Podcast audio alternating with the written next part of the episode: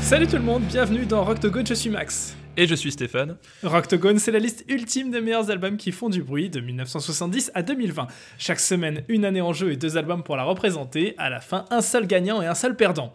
Cette semaine, direction 1983, une année très trash, très trash metal même, avec le Kill Em All de Metallica.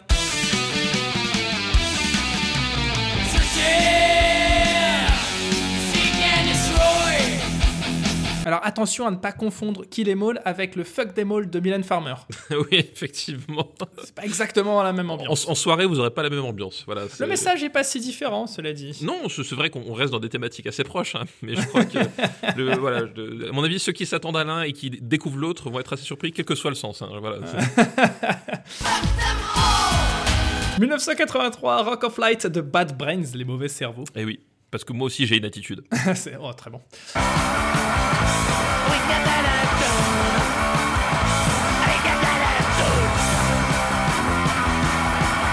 1983, c'est aussi Holy Diver de Ronnie James Dio, qui est sorti sous le nom de Dio, tout simplement. Dio, un excellent, mythique même, chanteur de heavy metal, euh, qui était d'ailleurs, euh, bah, était parce qu'il nous a quitté il y a quelques années, qui était au heavy metal ce que Jean-Luc Mélenchon est à la politique, c'est-à-dire un hologramme.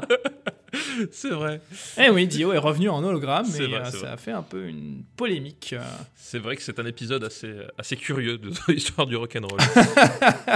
You can feel his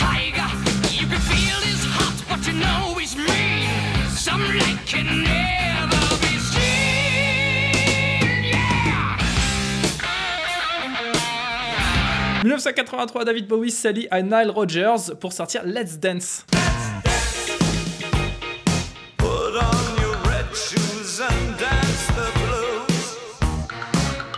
Il a sûrement sollicité Nile Rodgers après avoir entendu Get Lucky, j'imagine. Oui, bah évidemment. C'est voilà. Mais comme un grand spécialiste, hein, comme beaucoup euh, d'artistes, effectivement. Euh, voilà. Il a écouté Get Lucky, il s'est fait ah putain, mais évidemment que je travaille avec lui. Il s'est également allié à un certain guitariste Stevie Ray Vaughan, Stevie Vaughan, peu importe comment on le prononce, qui euh, lance cette année-là son album Texas Flood. You mess with her, you see a man get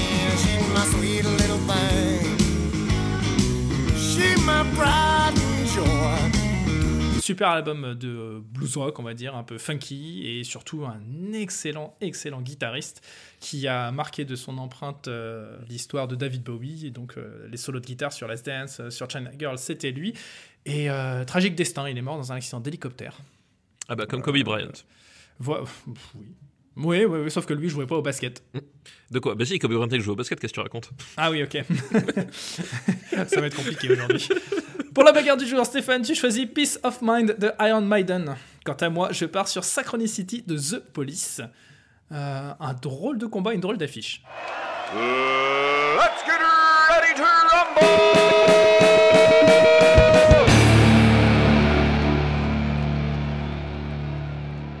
c'est la première fois qu'on drop euh, Iron Maiden sur la scène du Rocktogone. Oui, c'est vrai. Si je dis pas de bêtises, je crois qu'on en a jamais parlé jusque maintenant, et, pourtant ça revient systématiquement. Systématiquement, effectivement. Sur le Discord, sur Twitter, à chaque fois qu'on annonce euh, l'année qui va sortir le, jeudi, à chaque fois on a les pronostics sur Maiden. Et, je pense que ceux qui ont écouté l'épisode 82 en, nous détestent encore. Hein.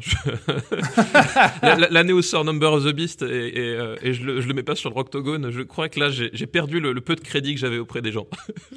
Il faut savoir aussi parfois taper du poing sur la table et dire euh, non, moi j'ai une position et je m'y tiens. C'est ça aussi, l'honnêteté, c'est ça l'intégrité. Et on peut dire qu'on est à la fois honnête et intègre. Ah, c'est vraiment les deux qualificatifs, qualificatifs qui nous voilà, qui, viennent à l'esprit immédiatement quand on pense à nous. Voilà, je veux dire, euh, pas plus tard que, que, ce matin, je me prends dans la rue, ah, qu'est-ce que vous êtes intègre, monsieur? Voilà, ah, vous, êtes, tellement honnête, monsieur. J'irradie l'intégrité et l'honnêteté. Voilà, c'est pour rien, c'est comme ça, c'est ma, ma, nature profonde.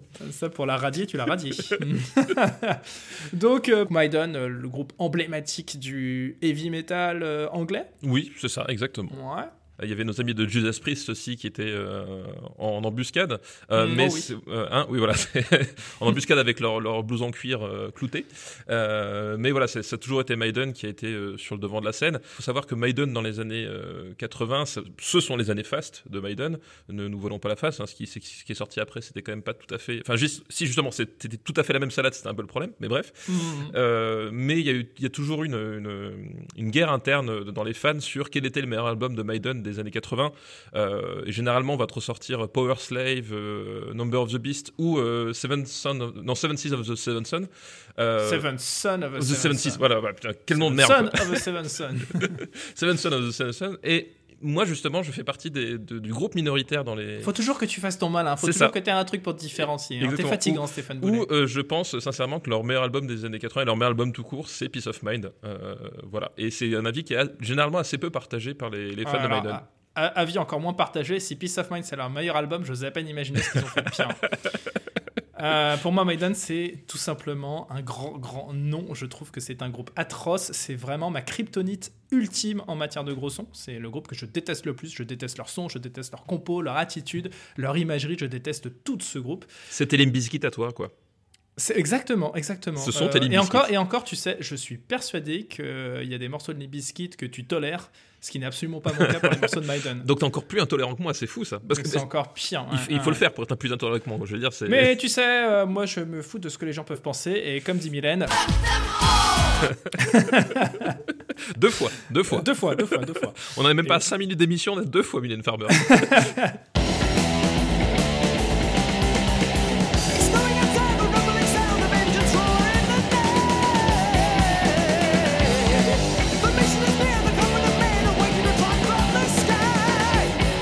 C'est Synchronicity de, de The Police.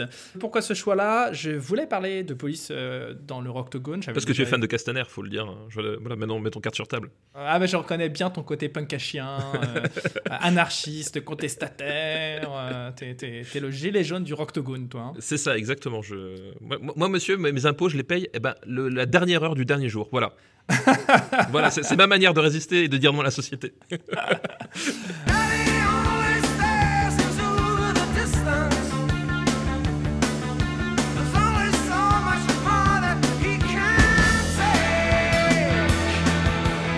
c'est un groupe dont j'avais très très envie de parler, puisque je l'avais déjà évoqué, c'est l'un de mes premiers souvenirs musicaux euh, dans la vie, et euh, les morceaux euh, phares de cet album-là, qui est donc un, album avec quand même quelques tubes assez monstrueux, assez imparables, qui ont fait euh, 15 000 fois le tour de la planète, c'est des morceaux dont je me souviens aussi loin que ma mémoire puisse remonter. Je me rappelle de ma maman qui écoutait ça, qui écoutait Synchronicity, qui écoutait Every Breath You Take. euh, voilà, c'est des morceaux qui, pour moi, sont absolument emblématiques. Et euh, c'était une évidence qu'il fallait parler de police à un moment ou à un autre. Et ça tombe bien Bah oui. parce que 83, c'est une année euh, sur laquelle je n'avais absolument rien d'autre à défendre que cet album. J'aime beaucoup le Texas Flood de Stevie Ray Vaughan euh, dont j'ai parlé en intro, mais pour moi, c'est c'est un album que j'ai découvert sur le tard et c'est pas du tout au niveau de, de Police. Euh, et Police d'ailleurs qui se permet des expérimentations assez folles sur cet album et on va en parler dans un instant. Ça va être dans la bagarre du jour. C'est parti. Ladies and gentlemen, boys and girls, let's get ready to rumble! Stéphane, le premier point pour départager deux groupes qui, sur le papier, ne sont pas départageables. Euh, Puisqu'il y en a un qui est atroce et un qui est super. Euh, t'es très, t'es méchant par- avec police, hein, quand même. Vraiment, dire qu'ils sont atroces, euh, sérieux. Alors, je t'ai déjà expliqué sur le Discord, euh, quand quelqu'un fait une vanne, il faut pas passer derrière, ça fait vraiment nul, quoi. Il faut. C'est pas la Ah, parce que c'était une vanne. Ah, non, mais excuse-moi, je. Tu vois, mets plutôt des signaux, parce que comme ça, je saurais qu'il faut rire à tes blagues. Parce que je les repère pas Fais-moi facilement. passer à t'envoyer une paire de RAM à l'occasion. Donc, euh, qualité de la prod et l'interprétation, ce sera notre euh, premier critère. Alors, moi, je suis très très impatient de savoir ce que tu vas nous dire sur la prod et l'interprétation de Peace of Mind, qui est un album produit avec les pieds et sur lequel l'interprétation laisse tellement à désirer que ça en devient ridicule. Pas du tout, parce que tu as, quand même, ne serait-ce que euh, l'arrivée de, de Nico McBrain. Ah bah euh, ça tombe bien que t'en parles parce que justement ça allait être le premier point sur lequel Ah j'allais bah vas-y, vas-y, vas-y. Non non mais vas-y vas-y Nico McBride donc le batteur. Le batteur de d'Iron Maiden qui, euh, qui fait son arrivée sur le, sur le groupe. Euh, D'ailleurs, Mhm. c'est c'est sur cet album-là qu'ils vont avoir leur euh, line-up le plus euh, le plus pérenne et le plus et le plus connu. Et moi, c'est un batteur que je que j'aime énormément, Nico euh, Parce que pourquoi? Parce qu'il a pas le son, qu'il joue pas en place. ce- c'est pour ça que tu l'aimes bien? Non, et alors pour d'où il joue pas en place Parce que pour le coup, c'est la D'où il joue pas en place. Alors Ouais. excuse-moi, mais le mec est incapable de suivre ce qui se passe à la gratte et à la base sur l'ensemble de l'album, c'est atroce. Il joue pas du tout, du tout en place. Il est tout le temps en train de tirer les tempos en arrière. Il joue au fond du temps, c'est horrible quoi. Je déteste euh, son jeu. Et Ah en ouais, fait, bah, il y, a- y a quelque chose qui est assez symptomatique, c'est que, d'ailleurs, il il l'a toujours revendiqué, euh, c'est que il, euh, a toujours refusé de jouer de la double pédale ou de la double, grosse caisse. oui, ça oui. oui, oui. Voilà. Euh, et ça s'entend en fait, c'est-à-dire qu'il galère systématiquement avec son pied droit pour essayer de rattraper ce qui se passe à la guitare et ça s'entend beaucoup. Alors peut-être que sur les albums suivants, a- à force de tourner, à force de travailler, ça s'est amélioré. Mais sur cet album-là, on sent qu'il est tout le temps à la traîne derrière la gratte et la basse, c'est monstrueux. D'accord, mais, mais pour le coup, enfin, parce que j'avais lu énormément de choses sur, euh, sur Maiden et tout, t'es la première personne que je croise qui parle de ça. Vraiment. Ah oui? Ah oui, non, mais c'est euh, vraiment. Bah, après, si, ouais, mais euh, après, si tu discutes de Maiden qu'avec des punks à chiens, Non, non, sûr qu'ils vont pas te parler du Ah, non, pied, mais, non, du juste- pied alors, droit juste- de Nico McBride sur cet album-là. hein. Voilà, tu, viens de prouver, tu viens de prouver par la, par la phrase que tu ne sais pas de quoi tu parles, que tu n'y connais rien, parce que justement, les punks à chiens n'écoutent pas Maiden. C'est bien le bien le principe, quoi. C'est s'il y a bien un groupe que, que les punks à chiens n'écoutaient pas, c'est Maiden. Le deuxième, c'est Metallica, quoi. Alors explique-moi pourquoi les punks à chiens n'écoutaient pas Maiden. Bah parce que c'est comme ça. Tu ne peux, tu ne peux pas, surtout dans les années 80, en tant que punk à chien, euh, avouer que tu écoutes du heavy metal. C'est genre, c'est le genre. Euh, opposé. C'est- comme si tu disais euh, oui, euh, je, je suis végétarien, mais de temps en temps, un bon steak saignant, c'est Ah, cool. eh, tu vois eh, commence, eh, alors, alors, Non, mais tu vois ce que je veux dire, c'est- Commence pas. Non, non, je ne vois pas ce que tu veux dire. Ne commence pas à faire ton Daniel Andreev et à parler de, de végétarisme en mal, déjà. Non, alors j'en parle pas en Euh, mal. Je dis juste Non, que non, mais ça suffit, ça suffit, ça Je- suffit. Je parle Et- pas mal. Je dis juste, dis qu'effectivement, si, si- si tu, si tu dis à tout le monde oui, je suis végétarien et qu'en douce tu bouffes des steaks Oui, saignants non, non, parce mais que là, on est en train de vois, parler de musique. Donc, si tu alors, si tu veux, puisque tu me parles de Nico McBride, faisons un petit comparo entre les batteurs de nos deux groupes sur ces albums-là. Est-ce Oui. que tu veux vraiment essayer de mettre un- D'ailleurs, j'allais dire à peu près n'importe quel batteur de cette époque, alors en dehors peut-être, euh, euh, j'allais dire de Neil Peart euh, chez Rush, de quelques grands batteurs comme ça. Est-ce que tu veux essayer de mettre quelqu'un face à Stuart Copeland Non, effectivement, Stuart Copeland, c'est un peu compliqué de, de- de se trouver en face de Stuart Copeland, qui est effectivement l'un des plus grands batteurs de, de toute l'histoire. euh, voilà, c'est ça, c'est évident. Il a un jeu d'une originalité totalement folle. Oui, non, c'est Il a un- un son qui est totalement monstrueux, c'est-à-dire que c'est hyper rare un batteur que tu puisses reconnaître à la première note euh, de batterie. Une batterie, ça fait juste euh, boom chak. Et dans ce groupe-là, t'as pas que ce batteur, évidemment. euh, Stuart Copeland est monstrueux, mais t'as un guitariste qui a un son assez euh, identifiable aussi et un genre euh, très très particulier.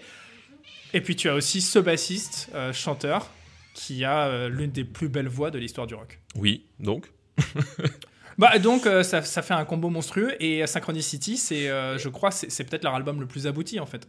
Alors, le plus abouti, moi j'ai quand même un problème, et j'ai en le réécoutant, euh, c'est que globalement, quand même, c'est un album qui pue quand même Sting qui a envie de se barrer. Et euh, en Alors, termes. pour, euh, pour moitié, pour moitié. Pour Ah, moitié. quand même, je je trouve qu'en termes de prod, justement, en termes de prod gros son, c'est vraiment un album qui, qui, a, qui a tendance à, à quand même mettre le gros son un peu sous le tapis. Euh, Oh, il y a des morceaux assez violents quand même. qui devrait être violent, c'est-à-dire que quand tu écoutes la, la compo, quand tu écoutes justement euh, ce que, ce que fait Copland ou, ou autre, ça devrait être violent et en fait ça pète jamais. Enfin, il y a vraiment ce côté, je connais pas grand-chose, comme j'ai déjà prouvé plusieurs fois, Ça, mais, c'est vrai. euh, mais oui, c'est vrai, mais c'est un fait. Euh, mais qui, je pense, vient de la prod, ce, ce côté justement un peu, un peu on va ratatiner parce que derrière finalement je vais, je vais partir faire de la pop et finalement faire des duos avec Mylène Farmer derrière. Alors, je suis d'accord que l'album, il est peut-être beaucoup plus lissé. Il est plus, il est, il est plus peut-être plus pop que rock dans l'esprit de Police, mais il y a encore des morceaux qui sont qui mettent vraiment la guitare en avant avec des, des, tempos assez speed. euh.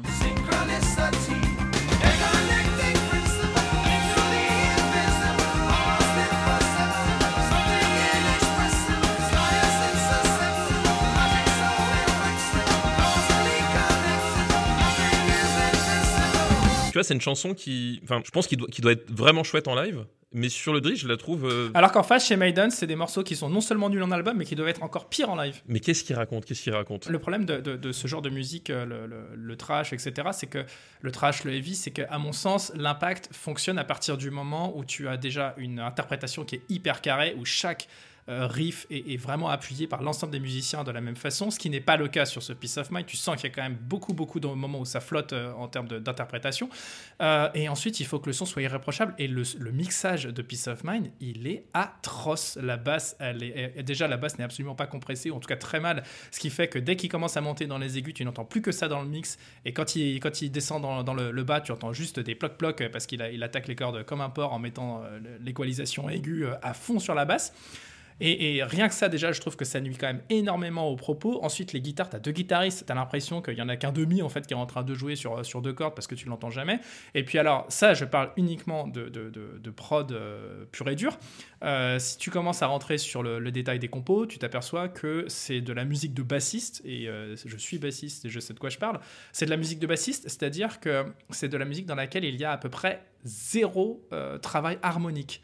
C'est juste euh, des riffs euh, qui, qui tournent sur des, des- notes fondamentales et euh, que tout le monde reprend, les deux guitares, la basse reprennent, qui font que bah, c'est d'un ennui absolument mortel d'un point de vue harmonique. Bah, que, dire Moi, je trouve que je trouve c'est un, album qui, claque. Moi, j'a- j'a- j'adore les riffs, j'adore le, le la façon dont ça sonne. Justement, il y, a- un côté crac-crac que moi j'aime bien et qui et qui fait que ça s'extrait un peu de, de, la de la discographie de Maiden, qui justement sur les autres albums ont un son qui est très très heavy metal euh, euh, un peu caricatural cette espèce de, de, de son qu'a aussi Judas Priest avec euh, des, des aigus qui, qui sont qui sont très très bizarres Ce chant absolument atroce en plus avec le vibrato permanent dans la voix. J'ai l'impression d'écouter Catherine Lara qui est en train de faire du, du métal. quoi. mais mais C'est horrible. Mais moi, moi j'aime bien cette approche. Et j'adore, j'adore la façon dont, dont ça claque. T'adores Catherine Lara peut-être. Non, je, je, ne, je- je ne saurais même pas te citer une chanson de Catherine Lara. Véronique Sanson alors.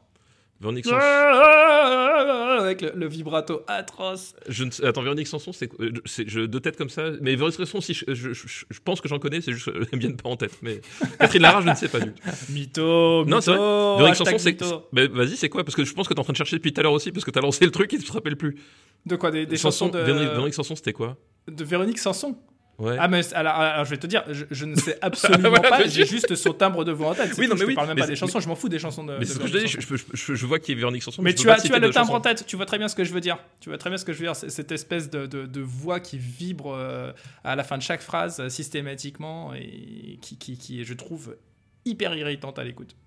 Ouais, bah écoute, moi je trouve que ça participe au son Maiden en fait. Enfin, pour le coup, tu parlais aussi d'identité. Il y a, Ah bah, ça, c'est sûr que a- je, trouve, je trouve que ça fait partie du, du, du, pour du participer, trip. ça Ils participe. font des chansons sur, soit sur des événements historiques, soit sur des romans de science-fiction. Globalement, c'est un peu le, c'est un peu le trip. Et euh, j'aime bien ce côté euh, un peu série B dans l'esprit. Ah bah écoute, je préfère l'ambiance gentleman de The Police. Ah oui, non, mais ça, ça c'est sûr que c'est pas la même ambiance quoi. Ça, ça, c'est- Voilà, avec euh, ça, quand même un, un niveau de, de, de, de prod pour l'époque et d'interprétation euh, absolument monstrueux. Peut-être qu'on aurait mis un album de Maiden euh, beaucoup plus récent, je t'aurais dit, ouais, ok, là les gars ils ont travaillé, ils ont, ils ont vraiment progressé aussi en tant qu'instrumentistes. Là, je trouve que la formule, ça sent un petit peu euh, les petits moyens et les choses faites à l'arrache. Je comprends qu'on puisse avoir de l'affect. Vraiment, très sérieusement, je comprends que tu puisses avoir de l'affect pour, pour cet album et pour la musique. Mais si on part sur des critères purement objectifs, euh, si tu compares les deux prods euh, face à face, il y en a une qui tient absolument pas la route, qui fait vraiment cheap, quoi. Bah, je sais pas. Écoute, euh, j'ai envie de dire, euh, il y a, y a la façon de faire, c'est-à-dire que à un moment donné aussi, c'est qu'est-ce que tu vises? Et je trouve que ce qu'ils ce arrivent à faire en termes de, de, son et d'impact, je trouve que ça, ça colle parfaitement. Et finalement, avoir une prod léchée sur un truc, enfin léchée au sens au sens ultra technique machin. Euh, À l'époque, il n'y a pas d'ordinateur pour recaler la musique, et le fait est que quand tu mets un coup de grosse caisse et que tu as la basse qui est pile au même moment, et que tu as la guitare qui est pile dessus, le chant qui est pile dessus, avec un son qui est clean, forcément, ça a un impact qui est plus important, et, et- et que, que en tant qu'auditeur, tu te prends directement dans les tripes. Quoi. Alors que si les choses sont un peu plus bancales, bah, tu vas peut-être apprécier le style, mais, mais si vraiment tu dois faire la part des choses sur la, purement sur la, la- la production et l'interprétation, le fait est qu'il y en a un qui est hyper bien produit, et l'autre qui est produit à l'arrache. Si tu le dis. non mais non mais vraiment c'est c'est à dire que je c'est pas un truc enfin c'est pas un truc qui me qui me frappe vraiment. Je parle pas de goût, hein. non mais c'est c'est pas un truc qui me frappe sur cet album. Et, euh, et comme dit moi euh, je, pré- je préfère ça à la rigueur que justement à, à la prod de Synchronicity je parle vraiment purement de la prod qui est une prod euh, que je trouve vraiment qui, qui retient les choses vraiment très lisse en fait.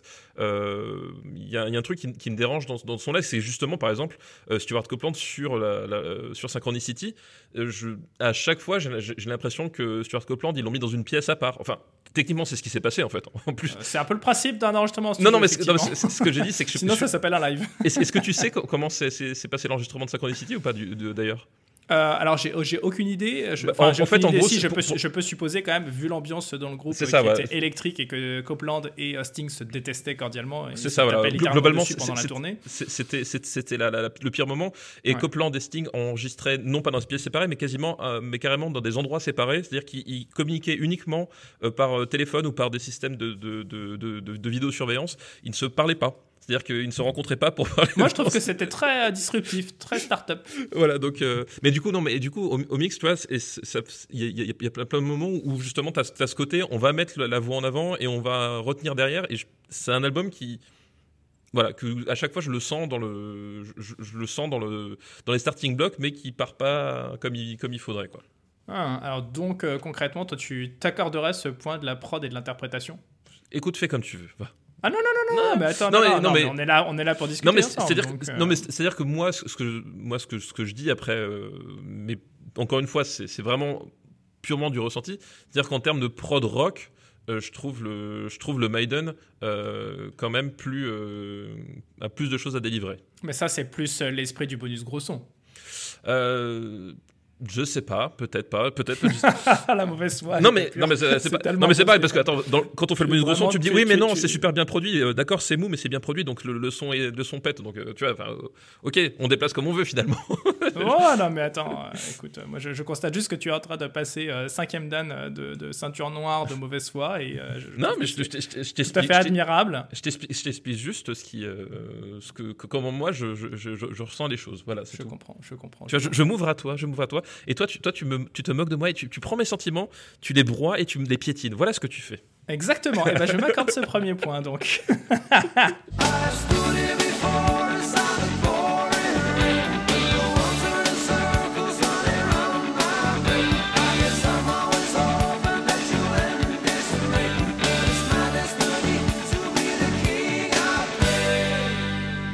Ah, quelle honte, quelle honte, quelle honte, quelle honte. Second point, l'originalité.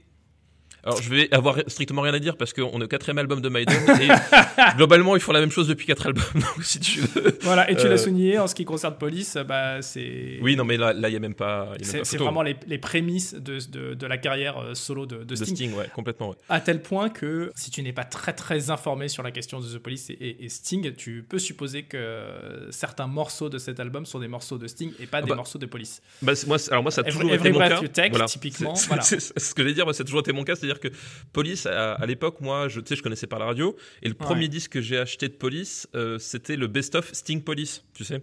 Ouais, ouais, ouais. Et donc, du coup, les trucs étaient mélangés. Quand t'avais Every Breath You Take, pour moi, ça a toujours été un morceau de Sting, quoi. et ça me paraissait évident.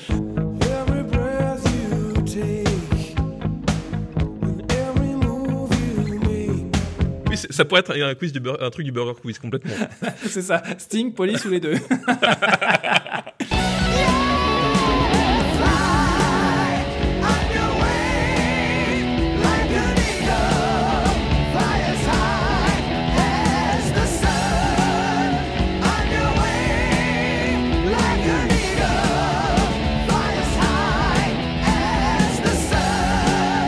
à l'importance historique. Bah écoute, euh, tu l'as dit, Every Breath You Take. non, mais en plus, c'est, j'étais, alors j'étais vraiment surpris que ce soit l'album le plus vendu de Police. Euh, parce que, Bah, en, en fait, oui, il y a Every Breath You Take, mais c'est-à-dire que je me, je me disais, euh, quand tu aimes on Police. the Moon, tu disais Roxanne. Oui, c'est ça, voilà, Il y a peut-être d'autres morceaux qui sont sur les albums précédents. C'est ça, tu, tu dis, ouais, euh, quand- je, me, je me dis quand tu aimes Police, finalement, en fait, c'est Ouais. c'est pas l'album que moi je retiendrai euh, euh, clairement, quoi. Et en fait, celui-là, c'est même pas que c'est le mieux vendu de l'histoire de Police, c'est-à-dire qu'en termes de vente, il explose pratiquement tous les autres combinés, quoi. C'est un, Ouais, c'est un truc assez Mm. maboule, quoi. Euh, alors, j'ai moins creusé la question de Peace of Mind. Il a un défaut euh, de ce point de Ah, vue-là, il en a pas c'est qu'il passe après Number of the Beast. Non, mais qu'est-ce qu'il raconte? Il, il passe après Number of the Beast, en fait. Euh. Number of the Beast, si, si pour le coup, il y a... il y a- euh, on se serait contre Number of the Beast. Number of the Beast, importance historique, est, est assez extraordinaire parce que c'est le disque qui a propulsé Maiden tout en haut. C'est le disque qui a Mhm. propulsé Maiden à l'international. C'est le disque qui a propulsé même pratiquement le heavy metal, en fait, en- en- auprès du, du grand public, sans être un disque destiné au grand public. Vraiment, Mhm. c'est voilà, t'avais ce côté-là. Peace of Mind, il arrive derrière. Donc Mhm. c'est un, disque qui s'est qui s'est bien vendu. Qui euh, il y a certains classiques de concerts qui sont qui sont restés. hein. Bah, évidemment euh, The Trooper, mais euh, il est un peu pris en sandwich parce que Power Slave va plus marquer encore les fans de de- d'Iron Maiden par la suite. Hmm. Bon, bah voilà quoi. Bah oui, voilà. On peut dire que c'est euh, presque le coup du chapeau. Si euh, j'avais pu récupérer le bonus gros son, ce qui n'est évidemment pas le cas, là, faut Ce qui n'est pas le cas, voilà, ouais, pour le coup. Même sur les morceaux qui paraissent un petit peu calmes, euh, des morceaux avec euh, qui commencent presque comme des power ballades, bah, ça part vite en vrille avec des tempos hyper speed. Mais non, je pensais par exemple à Still Life. Ah oui, Still Life, oui. qui euh, commence vraiment comme une balade euh, typique de ce que j'allais dire ce que Scorpion allait faire Ah oui, oui, euh, oui. dans les Oui, non, années suivantes hein, C'est la, euh, c'est la même école. Hein. et qui part en mode cavalcade c'est aussi ça que je déteste moi la cavalcade je Ah, déteste la cavalcade dans, dans le, le- le métal et euh, Ah bah ça, alors ça pour le coup, le- la cavalcade, c'est la signature. C'est eux qui l'ont inventé. Sunlight falling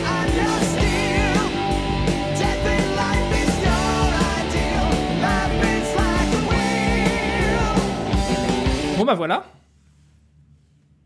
Stéphane Oui. t'es encore avec moi Oui, je suis là, oui, oui. Non, mais je, je croyais que t'allais enchaîner, je sais pas, je me suis dit. bah, je, vais il- enchaîner ah bah j'enchaîne Eh ce qu'il a à bah, faire, eh, je me suis eh, dit c'est un professionnel, mais en fait non, du coup. bah, c'est un amateur Non, c'est un c'est c'est pur amateur, c'est c'est- c'est n'importe quoi, c'est un scandale. Voilà, je- ok, ok, non mais je, je, suis- à l'image je- de la Je suis un peu déçu, voilà, c'est tout. hein, Allez, c'est allez, ça. tu sais quoi Euh, Je te rassure, c'est pas la dernière déception. Eh bien voilà, l'album de Grosso de 1983, c'est donc Synchronicity de The Police. Comme toujours, retrouvez notre playlist Spotify et Deezer augmentée chaque semaine de deux titres tirés des albums que nous venons de défendre. Stéphane, pour représenter Peace of Mind de Iron Maiden, tu choisis The Trooper. Bah, cavalcade, chant guerrier, euh, refrain de stade, bah voilà, c'est la formule Maiden au firmament.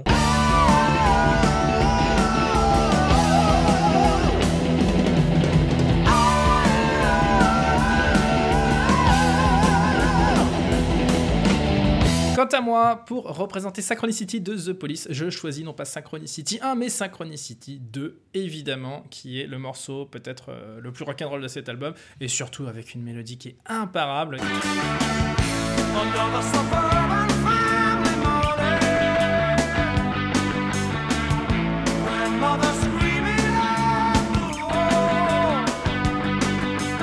Bonne écoute, partagez tout ça pour répondre à la bonne parole et dites-nous à votre tour quel est selon vous le meilleur album de gros son de 1983. Retrouvez-nous sur le Discord du RPU et sur le site officiel rockdogone.fr. Et bien sûr, d'ici à la semaine prochaine, continuez à faire du bruit. C'est quoi ce bruit de porte, Stéphane? Clac